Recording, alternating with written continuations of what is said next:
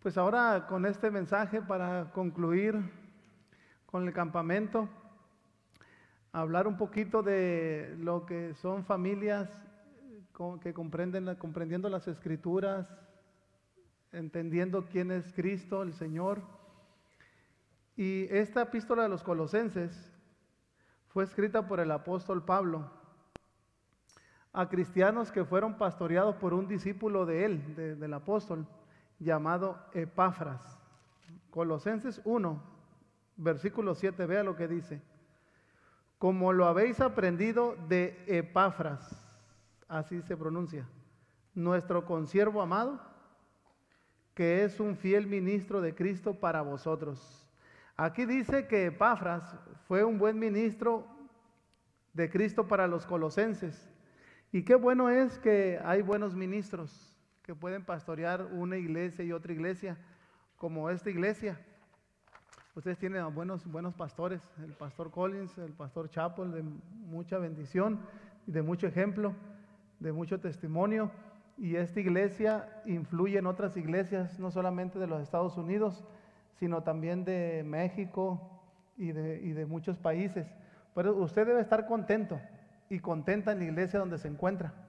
No todos son buenos ministros como los que usted tiene, que aman al Señor, son de corazón, son sinceros y el mismo testimonio de ellos, todo el ejemplo, pues Dios les ha bendecido en muchas maneras. Y aquí Pablo estaba dando testimonio de que la iglesia de los colosenses tenían un buen ministro y estaban contentos los colosenses. Y esta iglesia es una iglesia muy sana, muy buena, muchos muy buenos hermanos. Muchos de ustedes buenos, buenos siervos, siempre atendiendo, unos en un lugar, otros en otro lugar, en cada área, hay muchos ministerios. Pero realmente yo, yo siempre que vengo aquí me, me gusta venir porque también aprendo mucho de ustedes, de su servicio, de sus atenciones, de todo lo que hacen. Y mucho cuenta por el ministro que les ha enseñado bien, el pastor Chapel, por los años.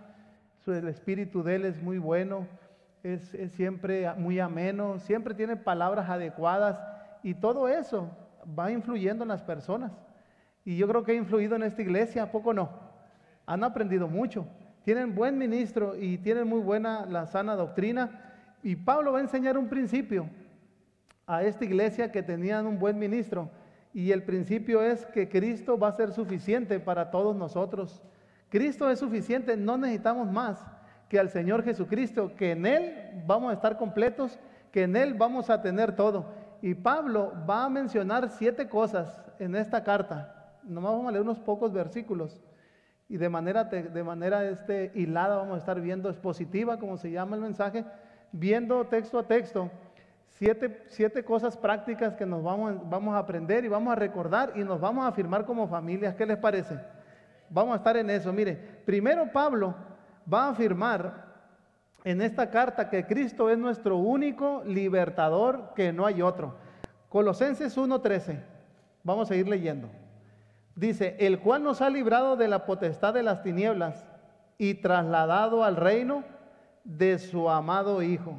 Aquí Pablo está diciendo que Dios nos ha librado de la potestad de las tinieblas. La palabra librar aquí significa rescatar, como rescate, pero atrayéndolo hacia uno mismo.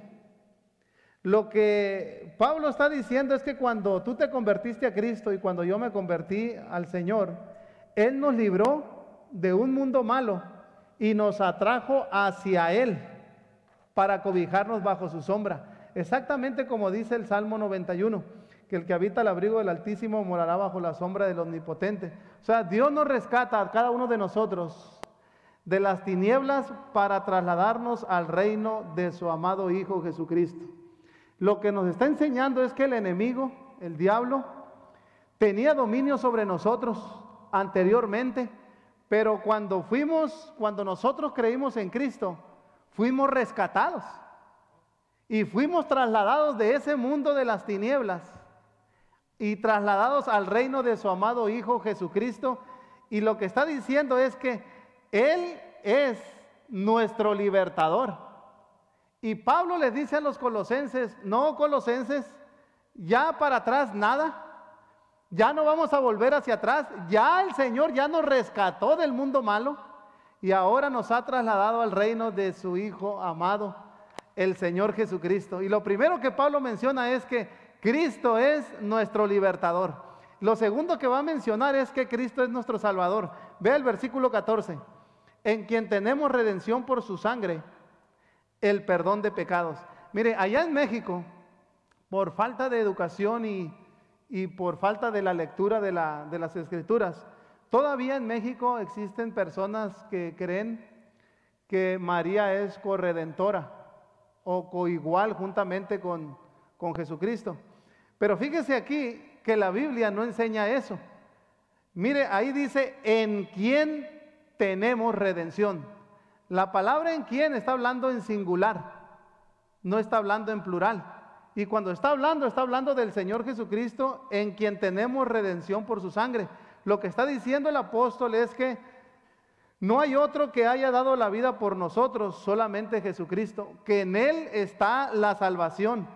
Y Pablo le está confirmando a los colosenses y le dice, no se confundan colosenses, nosotros tenemos a un Salvador, Él es nuestro redentor, Él es el Señor Jesucristo. La palabra redención aquí significa dejar en libertad mediante el pago de un rescate. ¿Cuál fue el pago que se hizo por nosotros? Pablo aquí lo menciona, dice, en quien tenemos redención por su sangre. Cuando habla la palabra sangre, no nomás que salió cuando estaba siendo crucificado, está hablando de cuando dio su vida. Entonces, cuando Él da su vida, Pablo dice, ahí se efectuó el pago. Él es nuestro Salvador, dice Pablo, y en Él tenemos el perdón de pecados. La palabra perdón aquí significa pasar por alto, significa no tomando en cuenta nuestros pecados. Pablo está diciendo que usted y yo no necesitamos a nadie más. Solamente necesitamos al Señor Jesucristo, quien murió en la cruz del Calvario por nosotros. Y en Él nosotros encontramos la libertad porque Él nos ha rescatado del mundo malo para poder tener libertad y servirle a Él. Y luego dice que en Él tenemos nosotros la redención, el perdón de pecados. Es el único que perdona nuestros pecados. Y qué bendición es saber cuando uno está como familia aprender estas cosas que ya no podemos volver atrás y que ahora nosotros tenemos y somos perdonados en Cristo Jesús. Qué bonito porque a veces ni yo me acuerdo de las, ni quiero acordarme. Si Dios ya me perdonó, yo mejor me enfoco hacia adelante a lo que Dios tiene para mí y a lo que Dios tiene para ustedes. Ya para atrás nada, la historia, nada más la Biblia dice que Dios echó sobre sus espaldas y al mar del olvido todas las cosas. Entonces tenemos un libertador que es Cristo el Señor. Y tenemos, tenemos al Salvador que es Cristo el Señor también. Y mire la tercera cosa que va a mencionar. Va más profundo Pablo. Versículo 15. Él es la imagen del Dios invisible, el primogénito de toda creación. Ahora Pablo va a decir que el Señor Jesucristo es la imagen misma de Dios. ¿Por qué Pablo tuvo que mencionar todo esto a la iglesia de los colosenses? Porque quería que las familias estuvieran bien afirmadas. No quería que, rebajaran a Cristo al nivel del hombre. Así, muy semejante a los que enseñan los, los testigos de Jehová.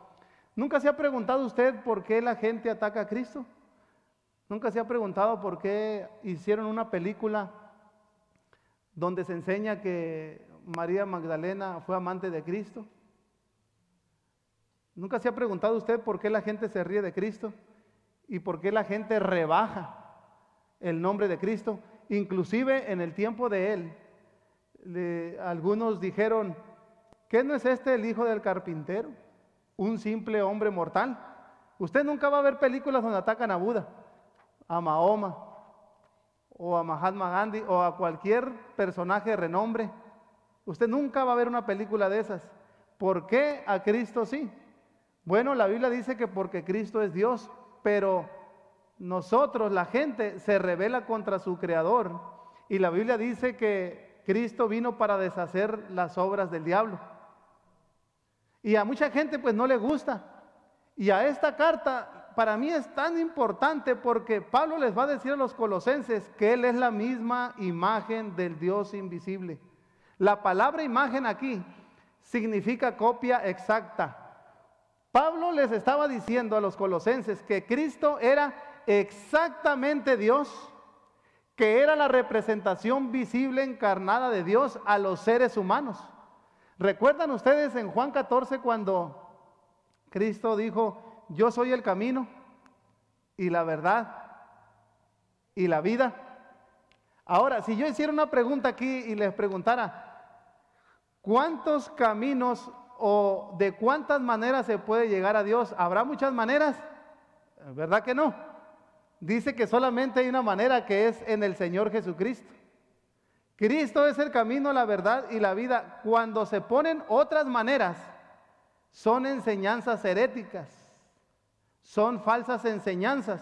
Y luego vea la contundencia del Señor Jesucristo, luego dice enseguida, y nadie viene al Padre sino por mí. Cristo desecha cualquier iluminado, cualquier persona grande o de renombre, cualquier persona que se quiera interponer en lo que es la salvación, en lo que es ser un libertador, en lo que es ser Dios mismo, Él está dejando muy claro que Él es la imagen misma del Dios invisible. Qué increíble lo que está enseñando Pablo a los colosenses. Así que tú puedes llegar a Dios aceptando al Señor Jesucristo. Conociendo a Cristo, tú conoces a Dios. Conociendo el ejemplo de Cristo, tú sabes cómo es Dios. Ahí están todos los principios.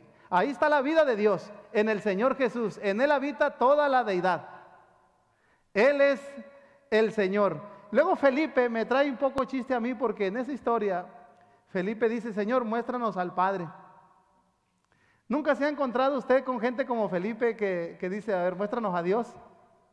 A ver, tú que te dices cristiano, a ver, a ver, yo quiero ver a Dios y lo quieren ver así como este, de una manera ridícula. Y Cristo le dice, tanto tiempo que estoy con vosotros, Felipe, y no me has conocido. ¿No sabes, Felipe, que el que me ha visto a mí, ha visto al Padre? ¿Cómo pues dices tú, muéstranos al Padre? Cristo estaba diciéndole a Felipe que la manera de conocer a Dios era conociéndole a Él. Hermanos, qué bendición. En Cristo tenemos un libertador que nos trasladó del mundo de las tinieblas. Y Pablo dice, ya para atrás nada, vamos a seguir hacia adelante. En Cristo tenemos el perdón de pecados. Ya la historia hacia atrás, nada, vamos a seguir hacia adelante. Y luego Cristo dice, conociéndole a Él, nosotros podemos estar seguros que conocemos a Dios.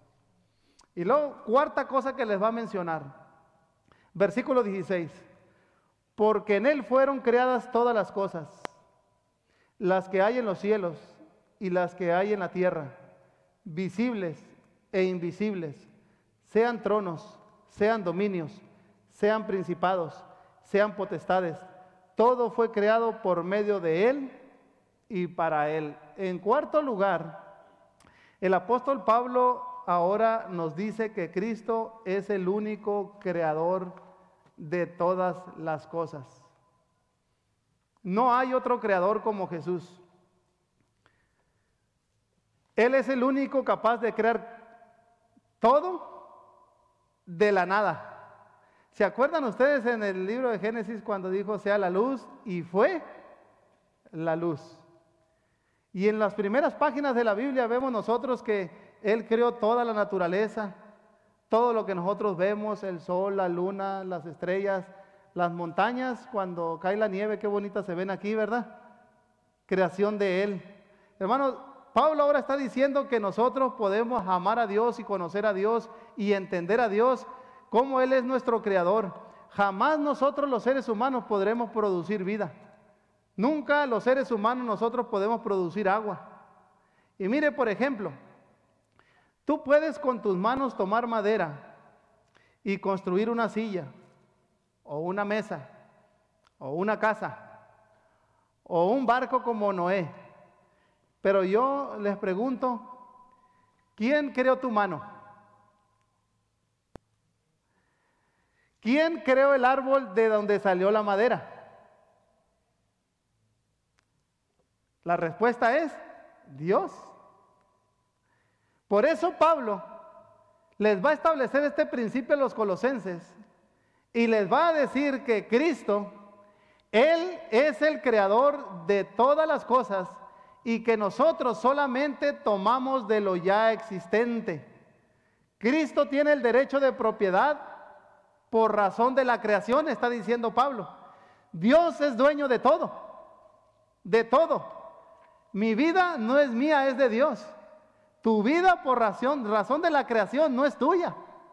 Le pertenece a Dios. Yo les digo a los mexicanos allá, yo en, en las mochis, que ni las gallinas del gallinero son de nosotros. Todo es de Dios por razón de la creación. Ahora, si usted se pregunta, entonces, ¿qué es mío? La respuesta es nada. La Biblia dice que nosotros solamente somos administradores de lo que Dios ha puesto en nuestras vidas, pero que nosotros no somos dueños de nada. O sea, Dios nos puso más bien en responsabilidad de lo que Dios te ha dado, de lo que Dios me ha dado. Por ejemplo, Dios te trajo existencia y como tu vida y la vida de tus hijos y mis hijos, yo no los traje existencia a mis hijos, fue Dios. Dios puede quitarme a mis hijos.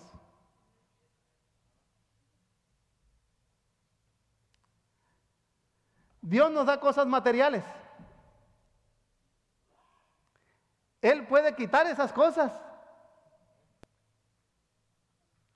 Porque ¿quién es el dueño? Es Dios, hermanos. Job tenía este entendimiento cuando se le partieron los hijos y cuando se le acabaron las propiedades.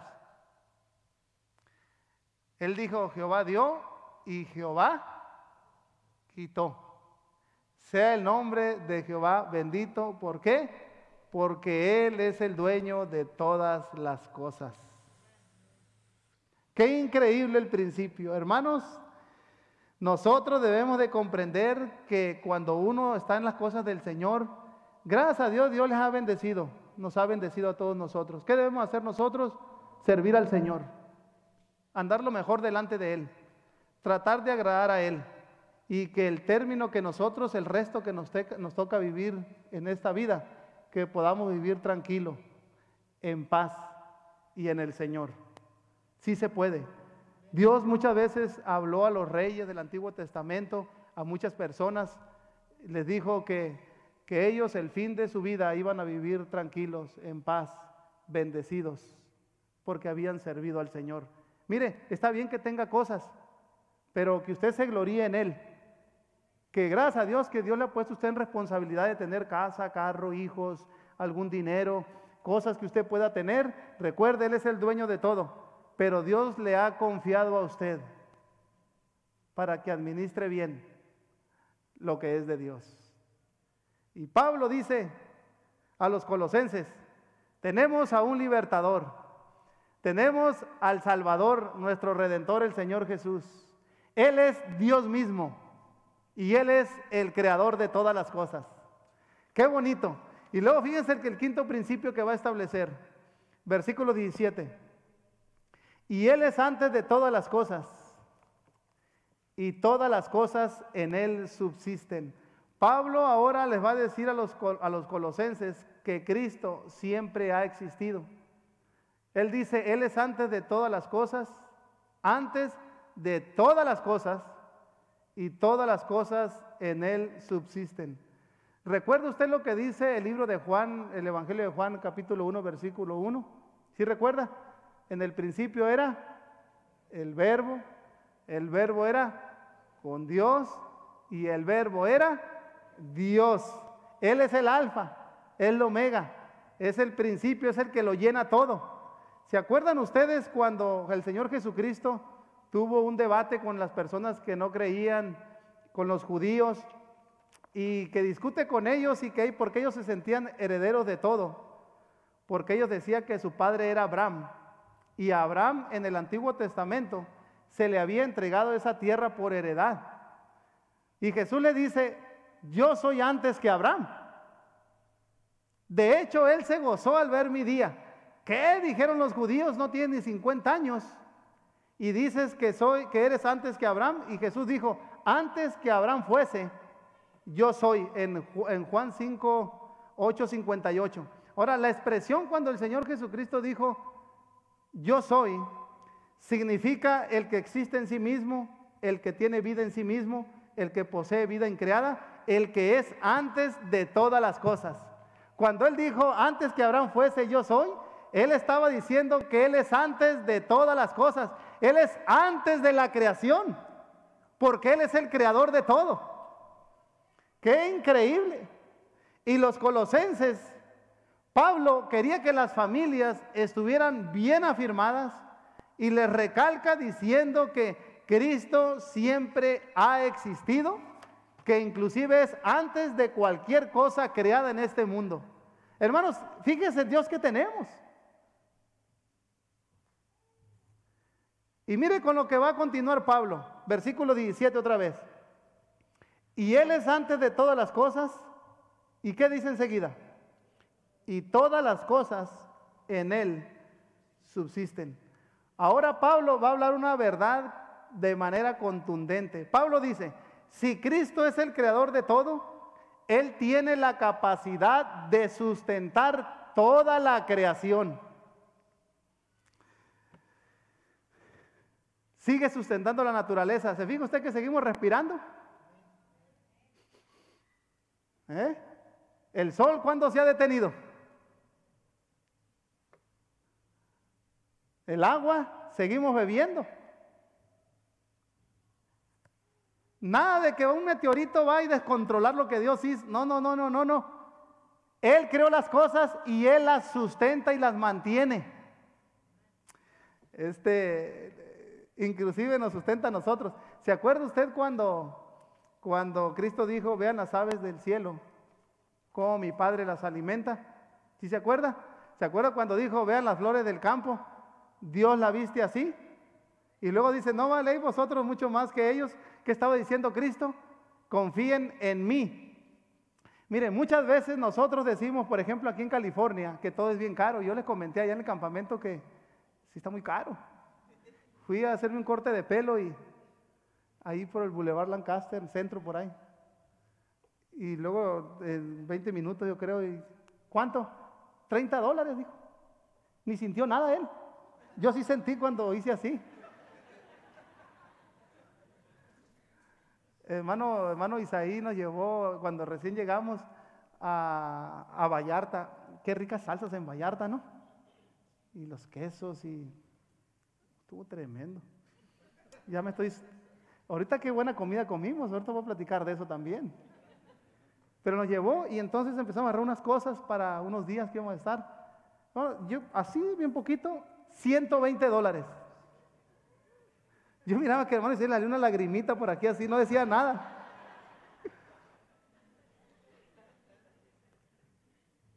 Hermanos, y cada año nosotros decimos que la vida es más difícil. Pero yo quiero que usted se mire el cuerpo. Yo como 5 kilos arriba me voy más gordo ahora yo para allá. Cristo es quien nos sustenta. No importa, hermanos, cómo suban las cosas, nosotros siempre vamos a comer, siempre vamos a beber, siempre vamos a vestir, porque el creador de todas las cosas es quien sustenta todo. En hombre, y pregúntenos ahorita, hermanos, ahorita se sentó usted, me dijo, me quiso saborear un hermano, me dijo, ¿qué comió pastor? Pues yo nomás escuché y me dijo, yo me comí, dijo, unos, una carne de, con chile colorado y con nopales. Nunca la había comido. ¿Y quién la trajo? Dije para ver, para acercarme ahí. Y ya me dijo, no, y le dije, ¿sabes qué? Yo también, no, tremenda comida, como cuatro comidas salvadoreñas, un pozole, unas pupusas, uf, con eso nomás, ¿verdad? Y luego este, unas, eh, unos, así como, ¿qué? Un plátano, plátano con crema así, sabroso. Y luego está el hermano Isaí ahí, yo lo miraba ya, daba el botonazo. Y yo lo miraba así, yo decía, si tuviera la fe, el botón del hermano, ¿cómo resiste? Yo me imagino que cuando llegue a su casa el botón va a ser bien cansado, ¿no? Y todavía le quedó un plato de comida china. Hermanos, la verdad es que Dios sustenta la creación. ¿No está contento usted? Mire, aquí en los Estados Unidos, hermanos, Dios les ha bendecido. Ustedes están en un país próspero. Ustedes están en una potencia. Ustedes están en un país donde toda nación bajo el cielo puede venir aquí y probar de las bendiciones del Señor. Usted come bien, viste bien y ha sido bendecido por el Señor. Dios es el que les ha sustentado hasta el día de hoy, ¿no es cierto? Dios es bueno, hermanos. Y mire finalmente lo que Pablo va a decir. Al haber dicho todo esto, vea el versículo 18. Y Él es la cabeza del cuerpo, que es la iglesia, el que es el principio, el primogénito de entre los muertos, para que en todo tenga la preeminencia. Pablo ahora nos dice que Cristo estableció la iglesia y por lo tanto, Él debe de tener la preeminencia o el mérito en todo. Él es la cabeza, dice. Él es el que debe de ser predicado y nombrado. A Él se le debe de adorar, a Él se le debe de honrar, a Él se le debe reverenciar y por lo tanto dice, nuestra vida debe de estar de enfocada en Él. Él es nuestra prioridad y Él es nuestra preeminencia. Así que no colosenses le está diciendo Pablo a los hermanos y a las familias, le está diciendo, no, ya para atrás no podemos volver. Ya Dios nos ha rescatado, nos ha libertado y ahora nos ha puesto y establecido en el reino de su Hijo amado el Señor Jesucristo. En Él tenemos el perdón de pecados. En Él tenemos la vida eterna. Él es nuestro Salvador. Él es el creador de todas las cosas. El Señor Jesucristo siempre ha existido.